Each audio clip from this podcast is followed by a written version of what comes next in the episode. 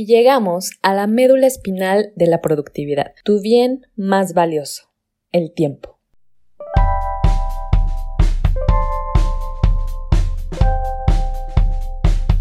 Hola, yo soy Karina. Bienvenido a Arte y Artistas, donde platicaremos sobre corrientes pictóricas, obras, artistas, museos, libros, películas y todo. Todo por amor al arte, por amor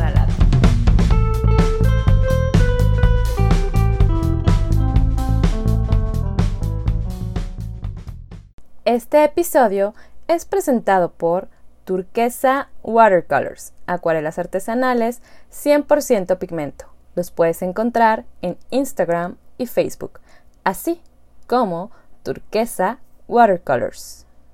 Hola, queridos amantes del arte. Bienvenidos al episodio número 27 de Arte y Artistas.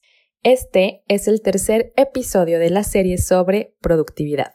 Sí, productividad en el arte o en cualquier ámbito, ya que por naturaleza somos seres creativos que tenemos objetivos y obviamente queremos lograrlos. En el episodio 25 hablamos sobre metas y objetivos y en el 26 sobre el manejo de emociones y la productividad. Y en este episodio hablaremos sobre lo que todos tenemos y debemos aprender a manejar, nuestro tiempo.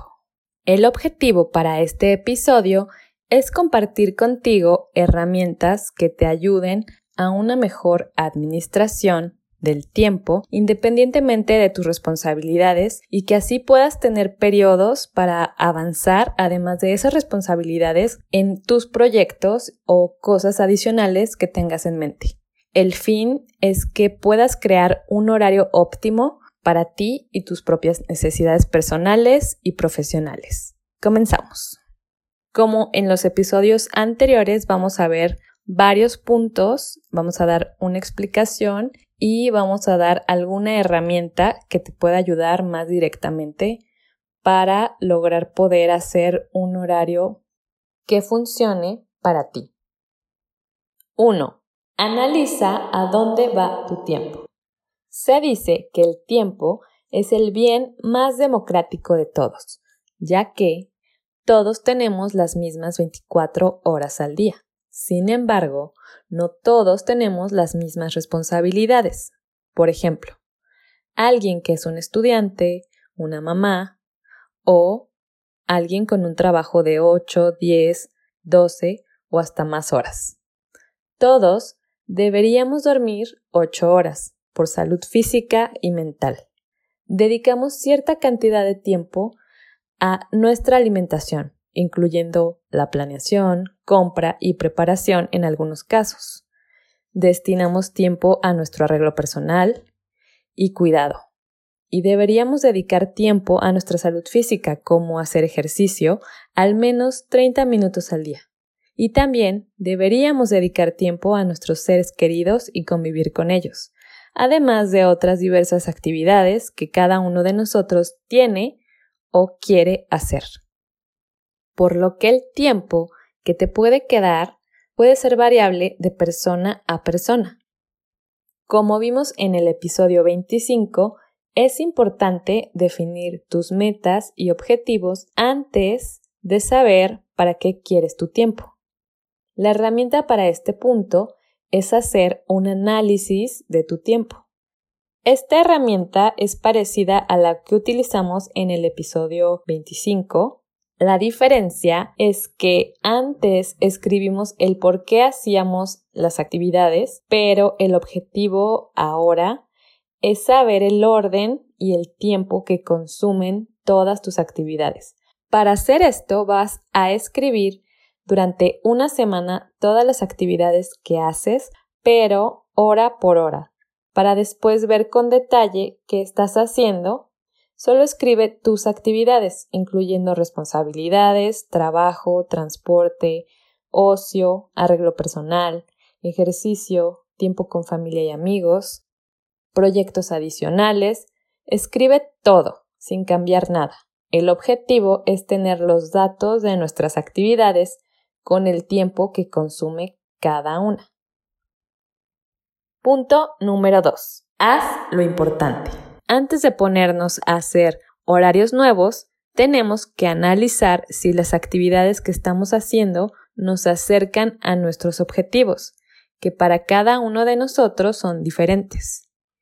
Tal vez te das cuenta que querías leer más o trabajar más, pero estás haciendo otra actividad como ver un maratón de tu serie favorita. No digo que no veas nada entretenido, pero si puedes reducir el tiempo y así utilizarlo en esa actividad que quieres hacer y es importante para ti. Ahí es cuestión de balancear. ¿Qué te importa más? Entonces, lo que te importe más, le vas a dar más tiempo. Si bien no sirve hacer muchas cosas si no tienen sentido para ti y lo que quieres lograr.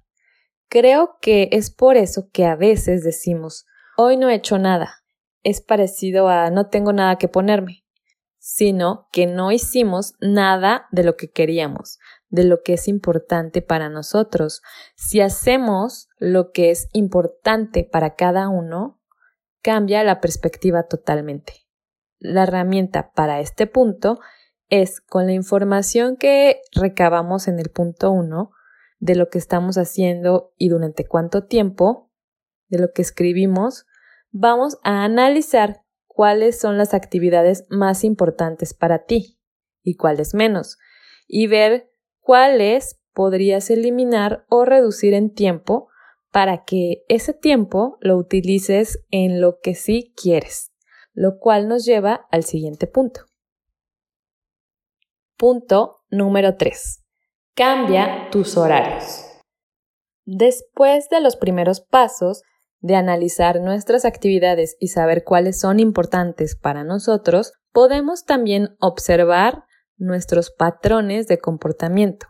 ¿Qué cosas haces y durante cuánto tiempo? Así como el orden de las cosas que haces. Posteriormente, puedes analizar si ese orden es el más conveniente para ti. Observa qué actividades podrían cambiar de orden o duración para lograr una mayor efectividad. Por ejemplo, si eres alguien que trabaja de lunes a viernes durante 8 horas o más, tal vez podrías dedicar cierto tiempo a otras cosas que quieras hacer el fin de semana. Si eres mamá con hijos pequeños que no van aún a la escuela, podrías dedicar un poco de tiempo mientras duermen. Y si tus hijos ya van a la escuela, ese tiempo es muy aprovechable. El objetivo es que encuentres algún hueco no sé, puede ser en la mañana, en la tarde o en la noche, tú observa para que puedas encontrar ese tiempo para hacer esa actividad extra que quieres hacer. Lo importante en este punto es que seamos conscientes de a dónde va nuestro tiempo y si lo estamos usando como desearíamos para hacer lo que queremos. Ajustar el orden de las actividades puede ser de gran ayuda. Por ejemplo, si en la mañana tienes una hora libre, pero en lugar de avanzar en lo que querías, haces una actividad diferente que termina consumiendo esa hora, entonces sentirás que no hiciste nada.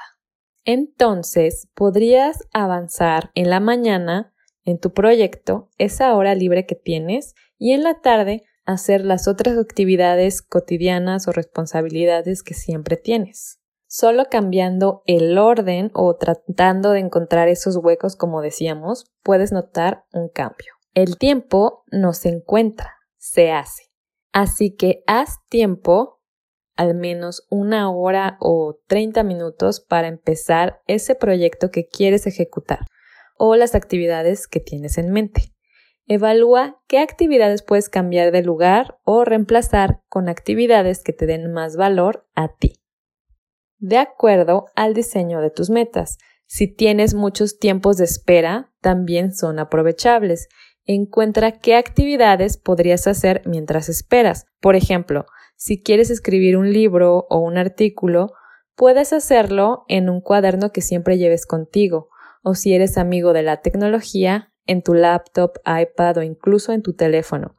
Mientras esperas en una fila, en el entrenamiento de tus hijos, si tienes hijos y los llevas a entrenar, en una recepción, en el aeropuerto, en el transporte, no sé, en cualquier tiempo de espera puede funcionar y que cada uno de nosotros debe observar. Entonces, la herramienta para este punto es cambiar tus horarios o el orden de las actividades para que logres hacer más de eso que quieres.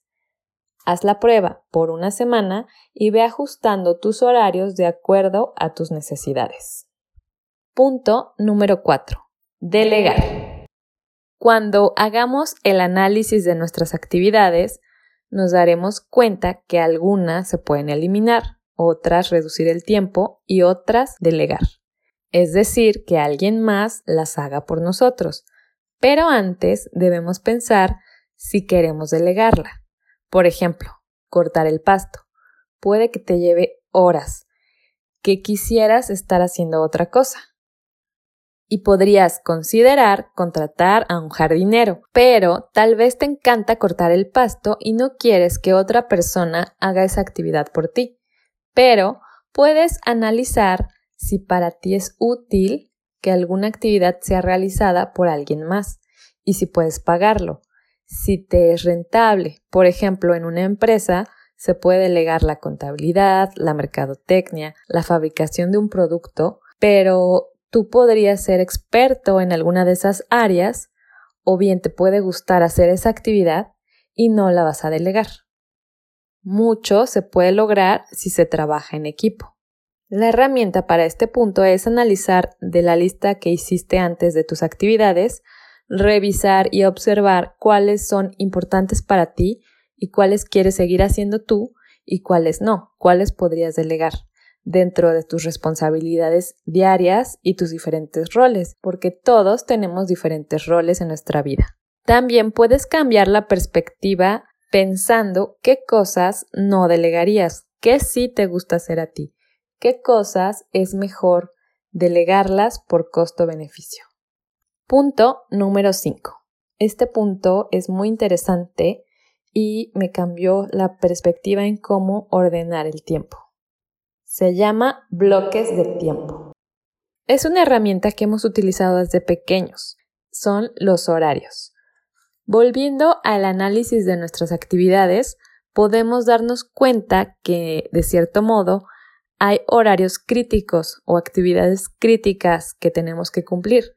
Por ejemplo, si entras a la escuela o a trabajar a las 8 de la mañana, existe un bloque de tiempo anterior en el que podrían entrar varias actividades de tu rutina de mañana, desde arreglarte y transportarte, desayunar, todo ese bloque se tiene que cumplir antes de las 8 de la mañana. Después podría existir otro bloque donde trabajas cierta cantidad de horas y regresas a tu casa.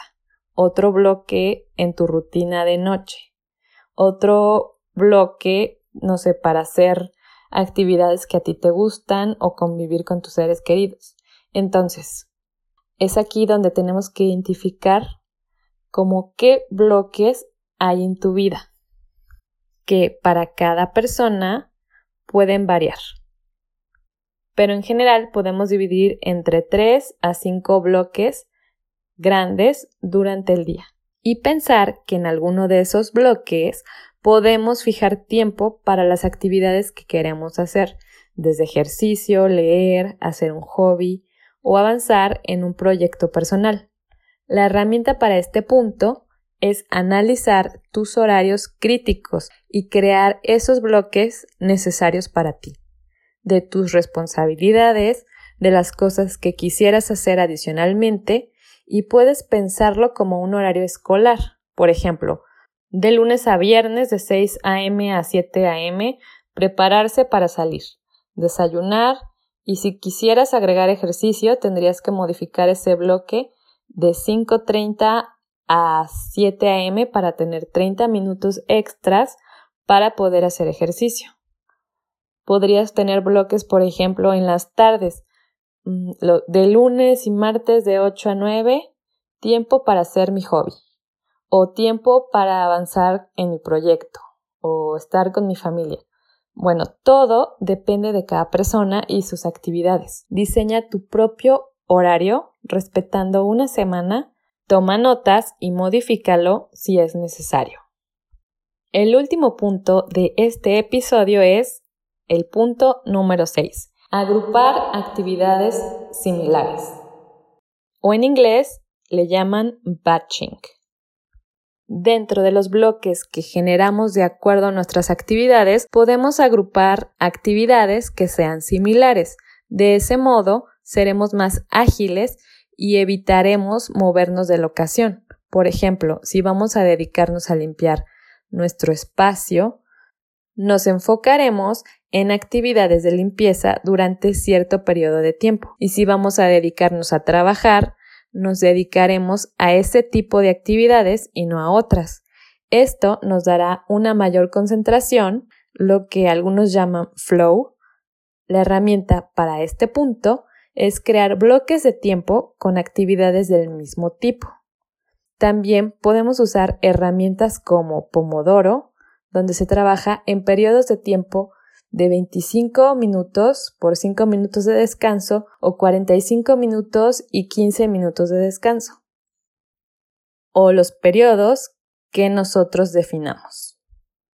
Recapitulemos. En este episodio hablamos sobre el tiempo y algunas herramientas para administrar y modificar nuestros horarios para ser más eficientes.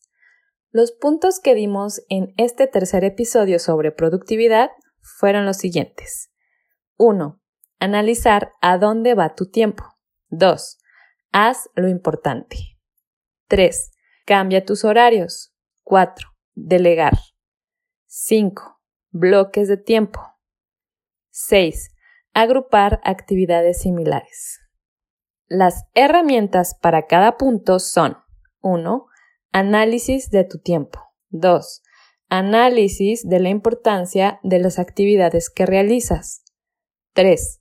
Cambiar el orden de tus actividades para ser más eficiente. 4. Analizar qué actividades puedes y quieres delegar. 5. Crear un horario por bloques. 6. Verificar que tus bloques de tiempo estén diseñados con actividades similares o del mismo tipo. Y la herramienta Pomodoro. Espero que este episodio te haya sido muy útil y si tienes alguna otra herramienta que a ti te ayude a administrar mejor tu tiempo, puedes comentarlo en el Instagram de Arte y Artistas o en YouTube.